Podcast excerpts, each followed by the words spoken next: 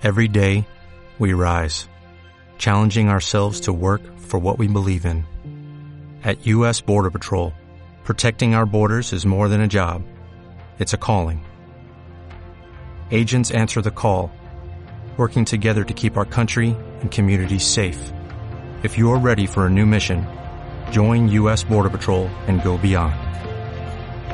Learn more at cbp.gov/careers. Encantado de atender pues, a vosotros, que dais la calidad de Racing.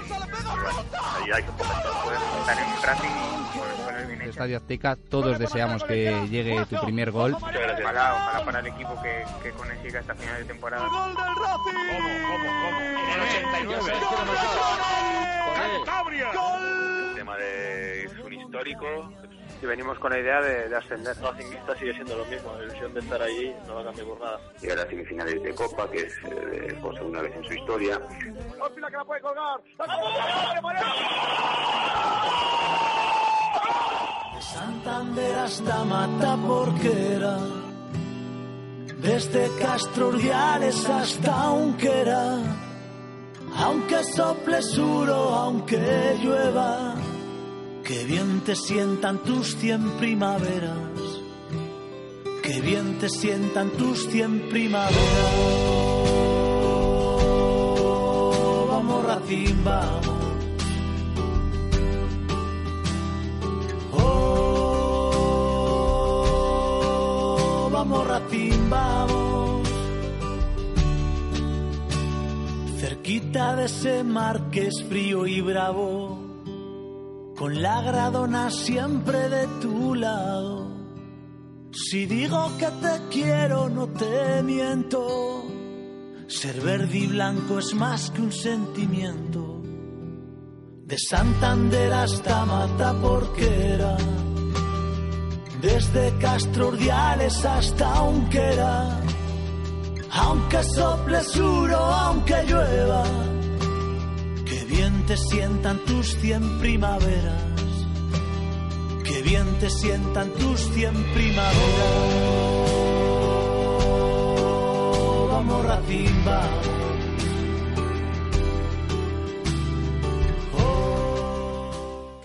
están? Saludos. Bienvenidos de nuevo una semana más a Fútbol Fantasy. Este capítulo tan especial, el 200, donde se cierra una etapa o donde comienza otra. Hoy tenemos a dos personas muy especiales que nos van a hablar de lo que es el Real Racing Club y de cómo vivieron el último ascenso de Segunda B a Segunda División y el último de Segunda a Primera División.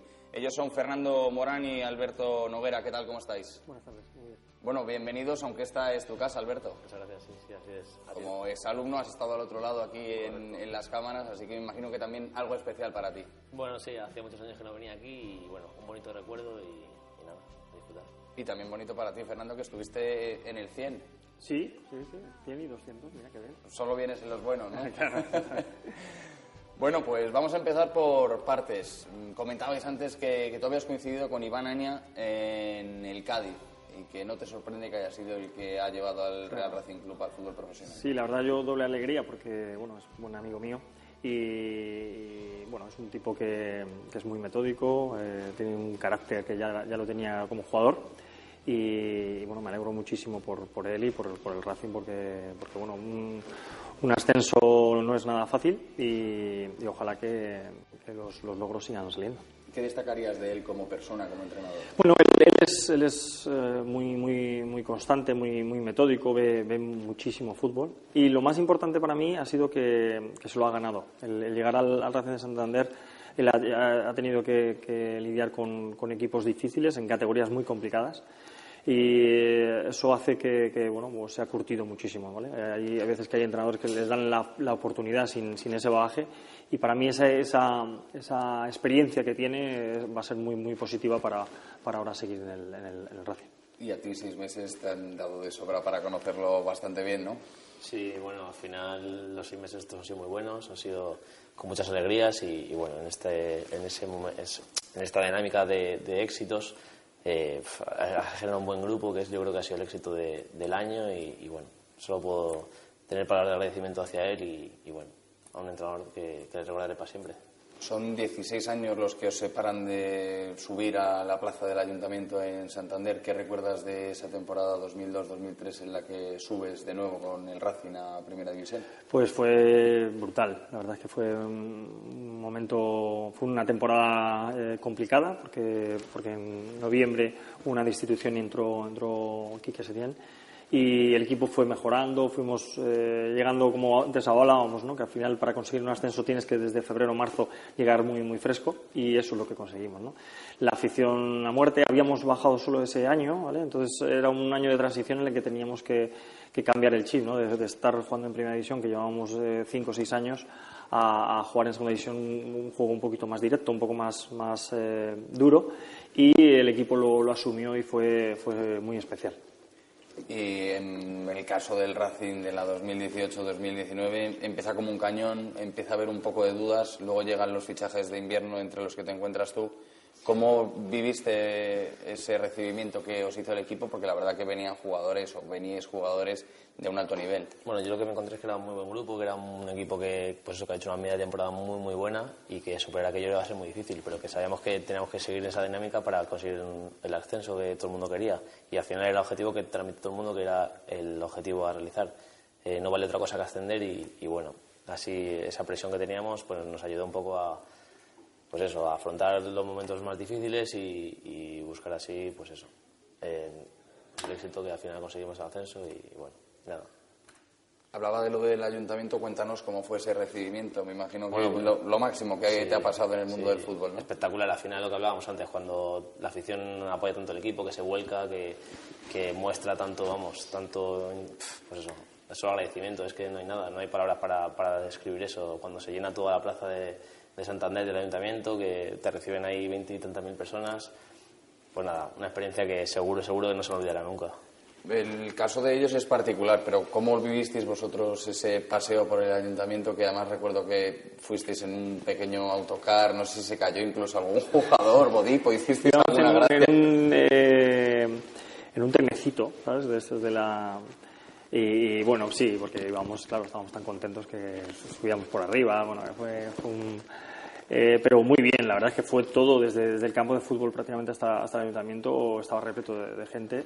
Eh, fue el día que jugamos contra el Atlético de Madrid y también el Atlético de Madrid ascendía. Entonces, eh, bueno, pues nos contagiamos muchísimo de esa, de esa felicidad y fue, fue espectacular. Con saber que, que, teníamos ese objetivo, que volver otra vez a Primera División para, para una afición como, como la del Racing que se lo, se lo merecía en, el caso de, Alberto de Noguera es, distinto, ¿no? Porque se ascendió fuera de casa, lejos de Santander, del Sardinero, pero aún así en el campo solo había 200 entradas para los aficionados del Racing. Consiguieron con una pillería entrar 400, 500. Eh, luego en el hotel había un ambientazo también. En el aeropuerto, antes de salir a Mallorca, también nos esperaba una parte de la afición del Racing. Y luego ya en el aeropuerto de Bilbao también, y ya cuando llegáis al ayuntamiento aquello fue tremendo. Pues sí, fue un poco odisea todo el viaje, porque al final son muchas horas de aeropuerto, de tal, pero bueno, que la afición en todo momento os apoyó, estuvo ah, celebrando con todos nosotros ah, desde el minuto uno y hasta, hasta que llegamos a las dos de la mañana y, nos encontramos pues toda la ciudad de pie, toda la ciudad animando en la, en la plaza y bueno, esperándonos para, para ese recibimiento que fue espectacular. ¿Hasta que hora duró la fiesta? Bueno, hasta pasada la larga hora de la noche. Y lo más interesante de todo es saber cómo habéis disfrutado de los caminos de segunda B a segunda y de segunda a primera división, porque al final el Racing es un equipo grande que ahora está en un momento muy malo. Pero todos sabemos que tarde o temprano volverá a ser. Lo sí, que ha sido sí, yo creo que ahora mismo es un momento importante, porque bueno, los dirigentes que han, que han entrado ahora es, ven gente gente seria, gente que tiene, por lo que, por lo que sé, eh, un proyecto, un proyecto, pero un proyecto eh, con calma, eh, a cuatro o cinco años vista, y eso siempre para los jugadores va a ser muy, muy positivo. cuando entran gente a intentar, en uno o dos años, a ver si subimos, malo. El crear este, este pozo de, de, bueno, pues hay que ahora tener un equipo en segunda división, mantenerlo, crear un, equipo bueno y que esos jugadores que, destaquen no venderlos. ¿no? Sería un poquito el objetivo que los cedidos, como, como, como era, que, que, aportan muchísimo, pero que mm, jugadores de la cantera se vayan creciendo, pero no venderlos, ¿no? para crear un, un, pozo. Ese creo que es el objetivo que tal vez no se hizo ¿no? cuando, cuando el, Racing eh, subió hace unos años y que volvió a bajar. ¿no? Son ya muchos años, yo creo que, el Racing merece eh, la afición un equipo arriba, ¿no? creo que mm, no solo en afición, sino en ciudad y todo pasa por tener eh, dirigentes que, sepan hacer las cosas bien. ¿no? En nuestro caso tuvimos la mala suerte que eh, entre Peterman, una serie de, gestiones que no se hicieron bien, hicieron que el, club pues, eh, se quedara, se quedara huérfano de, economía y al final, pues si no tienes dinero para fichar buenos jugadores, es muy difícil ascender. En ese lustro en el que tú estuviste en el Racing, quieres decir que no viste evolucionar a ningún canterano como te hubiera gustado verlo, ¿no? Claro, yo creo que es, importante. Yo creo que es la base es la, es la cantera eh, y bueno, fichar, fichar eh, bien. Eh, creo que para mí el año que viene sería importante mm, acertar en los cedidos, intentar coger jugadores cedidos que vienen con, muchas ganas, que sean gente bueno que vengan a sumar pero la base tiene que ser esa, ¿no? Eh, si a nada que un jugador eh, rinde o eh, destaca lo, vendes, no vas a tener nunca, ¿sabes?, un, grupo fuerte para poder estar en segunda o poder ascender a primera división, ¿no? En nuestra época se hicieron muchísimos fichajes, fichajes de muchísimo dinero, que luego el rendimiento de algunos jugadores fueron muy, muy, muy buenos, como, como, como Benayún, ¿no? o Javier Guerrero, pero otros no te salen tan bien. Entonces, eh, creo que la, figura del secretario técnico en, este mes y medio es, creo que es básica para el, para el futuro del Racing. Hablamos de Chuti, cuéntanos cómo es Chuti, que te convenció estas Navidades. Bueno, pues conmigo fue muy persistente, la verdad que me llamó muchas veces y, bueno, me vendió un proyecto que al final pues era muy atractivo para cualquier jugador que, que es un Racing, una ciudad, Santander, que, que, bueno, que atrae a los jugadores de, pues eso, que todos queremos jugar allí. Al final lo que hablábamos antes, eh, un equipo tan histórico, tan, con tanta afición, al final pues es un reclamo para los jugadores. Yo creo que el año que viene, pues eso, reforzar el grupo, sobre todo, que ha sido, creo que, parte clave del éxito de este año. Y bueno, luego ya eso, ya Chuti se encargará de, de gestionar los fichajes o los cedidos o lo que, como sea, como lo gestione, lo quiera, lo quiera llevar mejor. Pero bueno, que al final eso, el importante de este año ha sido salir de la categoría de segunda B, creo que era un, un pozo eso que, que, es muy difícil salir de ella y bueno, se ha conseguido y, sobre todo que, que, este año y los que vienen que, que, no se vuelva a caer en eso, que creo que una ciudad y un equipo como, como el Racing no puede, no puede estar ahí. ¿Cuánto dura la batería del móvil de Chuti? Dura infinito eso, eso no, no acaba nunca, pero bueno, se agradece, se agradece. Ya me imagino que aunque no te haya hecho una oferta, sabes que estás en su lista para ser uno de los fichajes de la 19-20, ¿no? Bueno, yo lo que he dicho antes, que al final no depende tanto de mí. Yo yo estoy encantado de estos meses, seis meses en, Santander, pero al final me debo un club, me debo un contrato y, bueno, eso ya entre mi agente, el club y, bueno, y también el otro club que, está involucrado, pues se pondrán de acuerdo y, seguro que saldrá bien la cosa. Pues esperemos que, que así sea. Quería centrarme en esos partidos, en el Sardinero, el tuyo contra el Atlético de Madrid el tuyo contra el Atlético Baleares. Mm, va de Atléticos la cosa. Cuéntanos esa reminiscencia que tienes, cómo viste el campo con aquel gol de, Moratón, esa Moratón. camiseta con la dedicatoria a su abuela. Pues efectivamente. Eh, bueno, fue un partido que el segundo tiempo eh, empezamos a apretar, el 0-0 no, no nos valía. Y bueno, pues en un córner, una peinada, eh, Moratón estuvo ahí muy listo y bueno, ya se desató la historia, ¿no?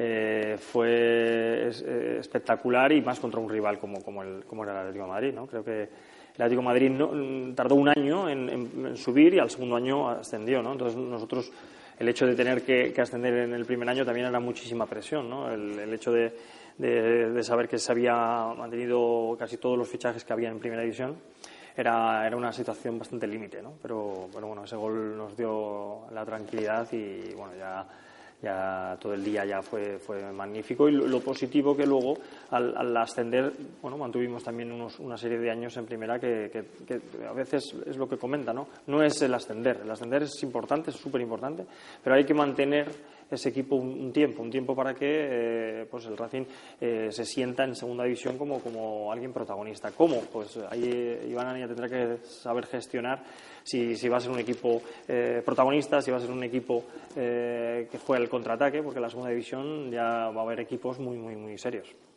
Parece que va a jugar al contragolpe, pero aún así sigues entrando en los planes, ¿eh, Alberto? O sea que no. tranquilo. y quería preguntarte por la sonoridad del, campo aquel día en el Sardinero, porque la gente habla de que no se, no se oía en el campo a vosotros, o sea que solo se escuchaba la afición. Totalmente, sí, sí, sí, fue, fue un día. Y lo que pasa es que durante, durante la época de de bueno, los ocho años que estuve ha habido grandes partidos. Hemos eh, podido eh, tener, hemos, yo he tenido la suerte de, tener una afición súper volcada. ¿no? Hemos tenido la suerte de jugar contra, contra el Barça de, los Iniesta, Buyol, que ganamos, ganamos 3-0 aquel partido. Y aquel, aquello me recuerda mucho aquel día, ¿sabes? Porque, porque bueno, llevábamos tiempo sin ganar a Barcelona. Y aquel día del ascenso pues fue, fue igual, ¿no? Creo que estaba, estaba lleno, se quedó muchísima gente fuera que no pudo entrar y, bueno, pues al final lo conseguimos eh, también con, una época de, meses atrás, ¿no? porque ese día es un día importante, pero si desde febrero, como hemos, como hemos hablado, no, no, estás fuerte, no estás eh, constante, porque fuimos progresivamente, estábamos prácticamente en casi descenso en, en octubre, noviembre, y el equipo consigue el ascenso. Y en tu caso, él está para examen, pero tú lo tienes bastante fresco porque han pasado apenas 20, 25 días de, aquel recibimiento que también ha marcado para ti tu carrera. Pues sí, la verdad que sí. La verdad que a mí me hablaron cuando llegaron, o sea, cuando llegué me hablaron de, pues, de la afición del Racing, de, cómo nos iban a recibir en un posible playoff y todo eso. Y bueno, se cumplió las expectativas. Al final el campo se llenó, la afición, el recibimiento cuando llegamos con el autobús fue espectacular, con bueno, un montón de gente animando es que nada, no, tiene, no tengo palabras para describir eso. Es una sensación que, sobre todo los que vivimos de dentro es un privilegio y bueno, solo quedan palabras de agradecimiento hacia ellos, que, ellos fueron los que al, final nos ayudaron a, conseguir el ascenso y, bueno, agradecerlos que, estén ahí muchos partidos y este año que, que, viene ahora en segunda, pues me imagino que cumplirán seguro también. Te gusta mucho jugar al fútbol, pero aquel día te habrías cambiado por un aficionado del Racing por el ambiente que había fuera del autobús, ¿no? La verdad que se lo pasaron bien seguro. Y, ya dentro del campo, un ambiente de primera división, de primer nivel, más de 20.000 personas.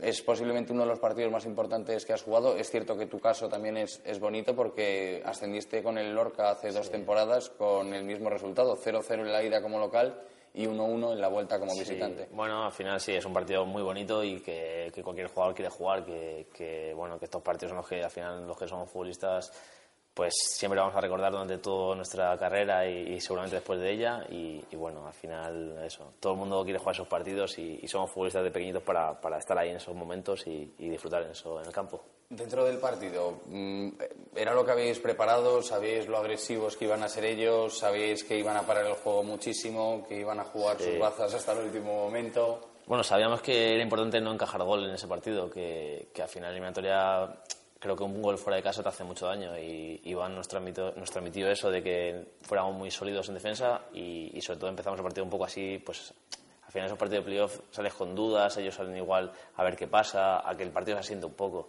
Y ese partido salimos en la primera parte un poco más dubitativos de a ver qué pasaba, cómo ellos afrontaban el partido. Y luego la segunda parte fuimos superiores, yo creo. Estuvimos mucho llegando al área, eh, generando ocasiones no pudimos materializar el gol, no tuvimos el acierto de cara a portería, pero bueno, creo que, el resultado no fue mal. Un 0-0 al final te da oportunidades de que con, un gol ya estar metido en el partido, en la vuelta.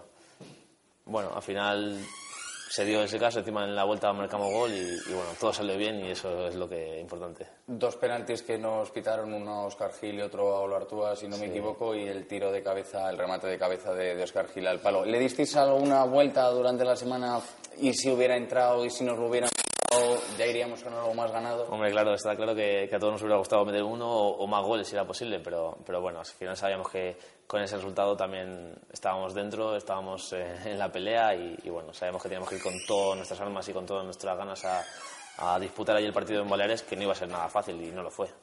¿Cómo viviste tú esa semana después entre el partido de ida y el de vuelta, Fernando? Me imagino que mirando muchos periódicos. Claro, sí, sí. El, partido de, ida, como se televisó, pues la verdad que fue lo, pude lo pude ver y, bueno, pues ahí yo indignado, ¿no? Con todas las patadas que, y hubiera sido injusto, ¿no? Un equipo que, que sale a, a, a, destruir. Lo primero que les pregunto es qué tal estás. Sí, claro, es que.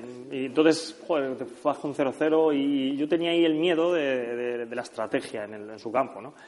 Pero, pero bueno, gracias a Dios, eh, con ese 1-0 luego rápido sí. pudisteis meter el gol que que ya era bueno intentar eh, con ese aspecto defensivo que, que, tiene a veces Iván de poder estar serios lo pudieron conseguir ¿no? pero pero me, me, hubiera dado mucha rabia la verdad cuando equipos no proponen cuando equipos solo solo hacen faltas eh, se puedan llevar un ascenso hubiera sido malo para el fútbol porque ellos proponían ellos entraban ellos eh, eh, entraban por banda, hacían, bueno, hacían todo lo posible para, para, conseguir. Es cierto que el primer partido pues había como un poco de, de, de nervios en el primer tiempo, se veía como que, que claro, pesaba un poco la, la, la experiencia, porque también eh, había jugadores experimentados, pero no es fácil. Y pero en el segundo tiempo salieron con más ganas y de hecho bueno pues consiguieron expulsar a dos pero ya era un poquito tarde ¿no? pero guay esos partidos al final tienen más miedo a perder que, que, claro. que sabes que otra cosa porque esos partidos siempre salen saber qué pasa a ver mm. un playoff es diferente un, un, gol te hace mucho daño y los equipos salen muy pues eso, defensivos sólidos y que no les cajen goles hay que, hay que, saber de, de, dónde veníamos, porque es que en las últimas dos eliminatorias, las dos últimas dos finales que había jugado el Racing de playoff para subir de segunda B a segunda, cae 0-3 en la ida contra el Reus y 1-4 contra el Barça B. Claro.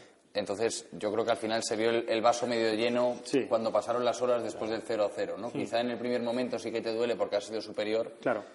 Pero haciendo un balance general de los últimos años, yo creo que sí. se empezó a ver bueno, sabiendo, sabiendo que, es, que, era un equipo que, que, tarde o temprano te van a meter goles, porque son jugadores con, con, con, con buena definición eh, no era malo, pero claro, eh, te, te, da ese miedo, esa. Pero bueno, mira, luego en la estrategia tampoco hicieron, sí, hicieron mucho. A la vuelta, a su campo. Sí, a su campo, a, algún córner, pero luego estuvisteis muy serios. Sí, muy serios y... competimos y al final, pues bueno, al final eso sabes es un poco también.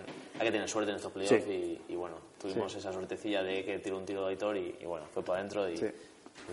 Ahora, ahora vamos con ello porque son malferit, por lo visto el significado es malherido. Al final un Racing malherido tiene que ir a buscar un tesoro a una isla que es el ascenso, después de cuatro temporadas buscándolo, la anterior sin entrar en playoff, las dos anteriores, las dos debacles que hemos comentado. ¿Notabais cierta ya tensión ya desde que salís desde Santander el jueves, al ser un viaje más largo, una expedición más completa, luego venían los refuerzos, los familiares, los no convocados, los lesionados?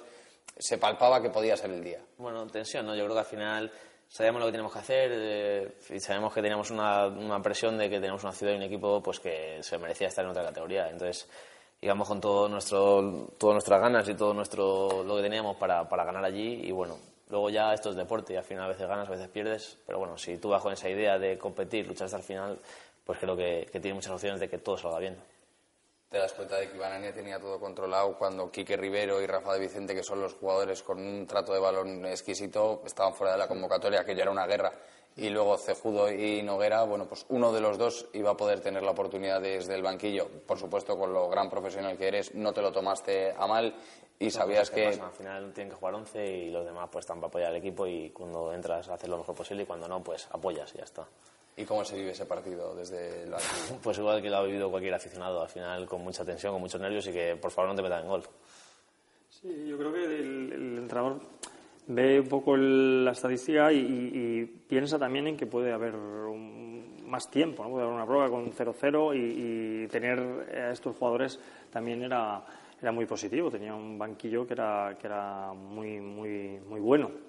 Pero claro, el, ahí acierta, eh, esto es lo de siempre, ¿no? Si luego no te sale bien, eh, hubiera, hubiera estado bastante criticado, porque, pero él ha vivido mucho, eso es un poco lo que, lo que he comentado antes, ha vivido muchos partidos muy complicados, sabe lo que eran eh, este tipo de campos en los que eh, son partidos en cerrona, y él, y él lo ha sabido gestionar y esa experiencia le ha dado el poder gestionar y al final ascienden todos. Ascienden los que están en titulares y los que están en reserva porque al final es un poco la, el, el, equipo. Ese córner que tú estabas calentando y justamente fuiste al banquillo porque cambiaste con un compañero y luego saliste a celebrarlo. ¿Cómo lo viviste? La toca Cejudo en corto, aparece Enzo. ¿Estaba preparado? Bueno, salió como salió, que salió, que salió bien y es lo importante y, y bueno, al final lo que te he dicho, para estos playoffs y para estas cosas, para estos partidos que son tan igualados, necesitas tener esa, llámalo suerte, llámalo algo que, que te hace que, que, ese balón entre por medio de ocho jugadores y, y, justo se meta en el palo. pues bueno, pues entró y, bueno, yo creo que no hay que darle más vueltas. Y ascendimos y todo salió bien y, bueno, pues aquí estamos, celebrándolo. Pues como, como, debe ser, ¿no? Porque este capítulo 200 al final reúne todo lo que ha sufrido el, el racinguismo en estos últimos años y vosotros representáis un poco a todos los jugadores que han ido pasando por aquí, tú como los que han ido siendo de, de las actuales plantillas de los diferentes años y tú como esos míticos jugadores que recuerdo que tu primera entrevista fue después de caer contra el Reus en un momento dificilísimo para el racinguismo y para un gran amigo como tú bien sabes, que es Pedro Munitis. Claro, sí, bueno, el, otro día estuve en una, en una comunión y, estuve con, con Javi Guerrero, por ejemplo, y recordaba muchas anécdotas. O sea, en realidad, eh, los que hemos podido tener la suerte de jugar en el Racing mm, es algo que se, lo vas a llevar toda la vida y eso es lo, más importante, ¿no? de tener, tener un, sentimiento y que los jugadores que, lleguen se empapen de ello. ¿no? Creo que al final es lo más importante el, crear, crear una, unos jugadores o una afición que, crean en el equipo y que amen el, club. ¿no? Porque yo, bueno, hace ya 12 o 14 años, eh, bueno, eh, hablando con, con jugadores, con, David Zaganzo, eh, tenemos esos recuerdos que siempre los vas a tener siempre. ¿Y tú con qué te quedas de esta temporada? Cuando pasen los años dirás, pues yo subí con el Racing después de, cuatro intentos, ¿no? Y, estaba en esa plantilla. Pues eso, al final lo que ha dicho, eh, pues que es agradecimiento al Racing al poder tener, un, o sea, tener el privilegio de haber jugado en este equipo y, bueno, que al final todos los que hemos jugado ahí somos parte de la historia del Racing y, bueno, muy agradecido y algo que nunca olvidarás. Y un mensaje para la afición, para que no tengan temor de cara a la próxima creo que temporada. Paciencia, ¿no? Eh, lo más importante es que ahora hay que estar en segunda división y, bueno, llevas la ola del entusiasmo, llegas, bueno, esto vamos a subir el primera ya. Yo creo que lo más importante ahora es, asentarse, es crear un, un, equipo, un equipo sólido y si tienes que estar un año, dos, tres años en segunda división, no pasa nada. Eso creo que es el, objetivo y crear un ambiente positivo, ¿vale? Porque, bueno, va a haber épocas en las que vas a ganar cuatro partidos seguidos o tres y te vas a poner... Y, eh, bueno, eh, no hay que volverse loco, yo creo, ¿eh? Porque ese proyecto que se está creando es un proyecto mm, con, paciencia, un proyecto bueno y que tiene que cuajar, ¿vale? Y esos jugadores que ahora suenan a segunda división tienen que coger también la experiencia.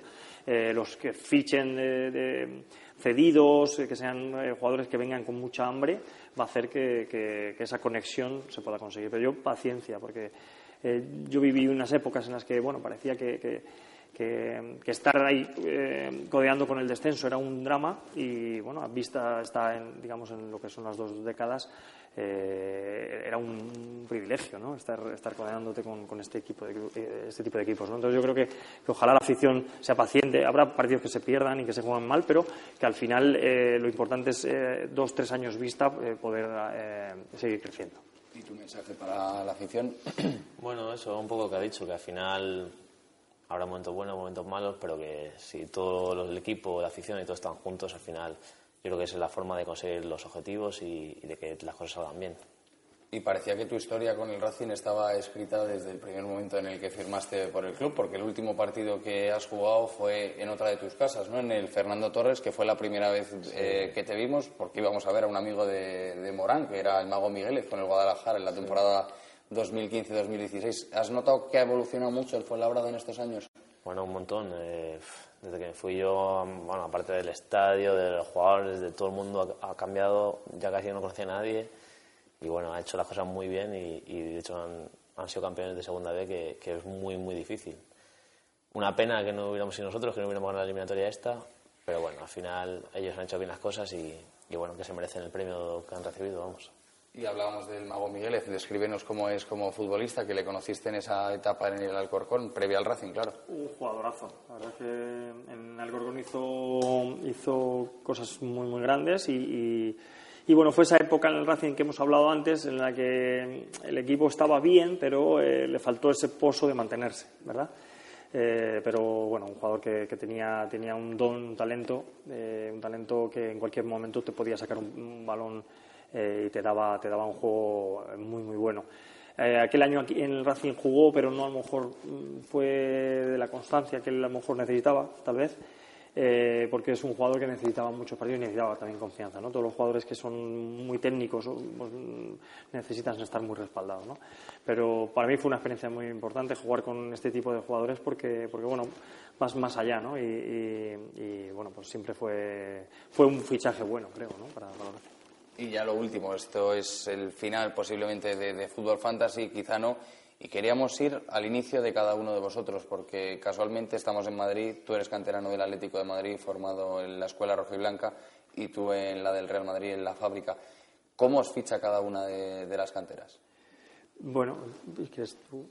Pf, Nada, yo de jugar en el colegio, en el barrio, al final te llaman, te dan la oportunidad y bueno, al final un sueño para cualquier chico es seguir jugando a fútbol y, y, bueno, un privilegio y, y nada, me he agradecido a todos los que, los que me han apoyado siempre desde pequeñito y, y bueno, esa ha sido mi historia. Yo estaba en los Salesianos de Estrecho y me hice una prueba en el club social que era antiguamente, en el equipo Bullo, y luego ya pues entré con 11 añitos y fui subiendo hasta, hasta el primer equipo que ya est- estuvimos y gracias a Dios pues el Racing de Santander me fichó, me fichó por cinco temporadas y recuerdo que estaba en INEF, me llamaron, oye, que te tienes que ir esta tarde a Santander si aceptas la oferta. Y digo, coño, pues si no tengo ni la maleta, ¿sabes?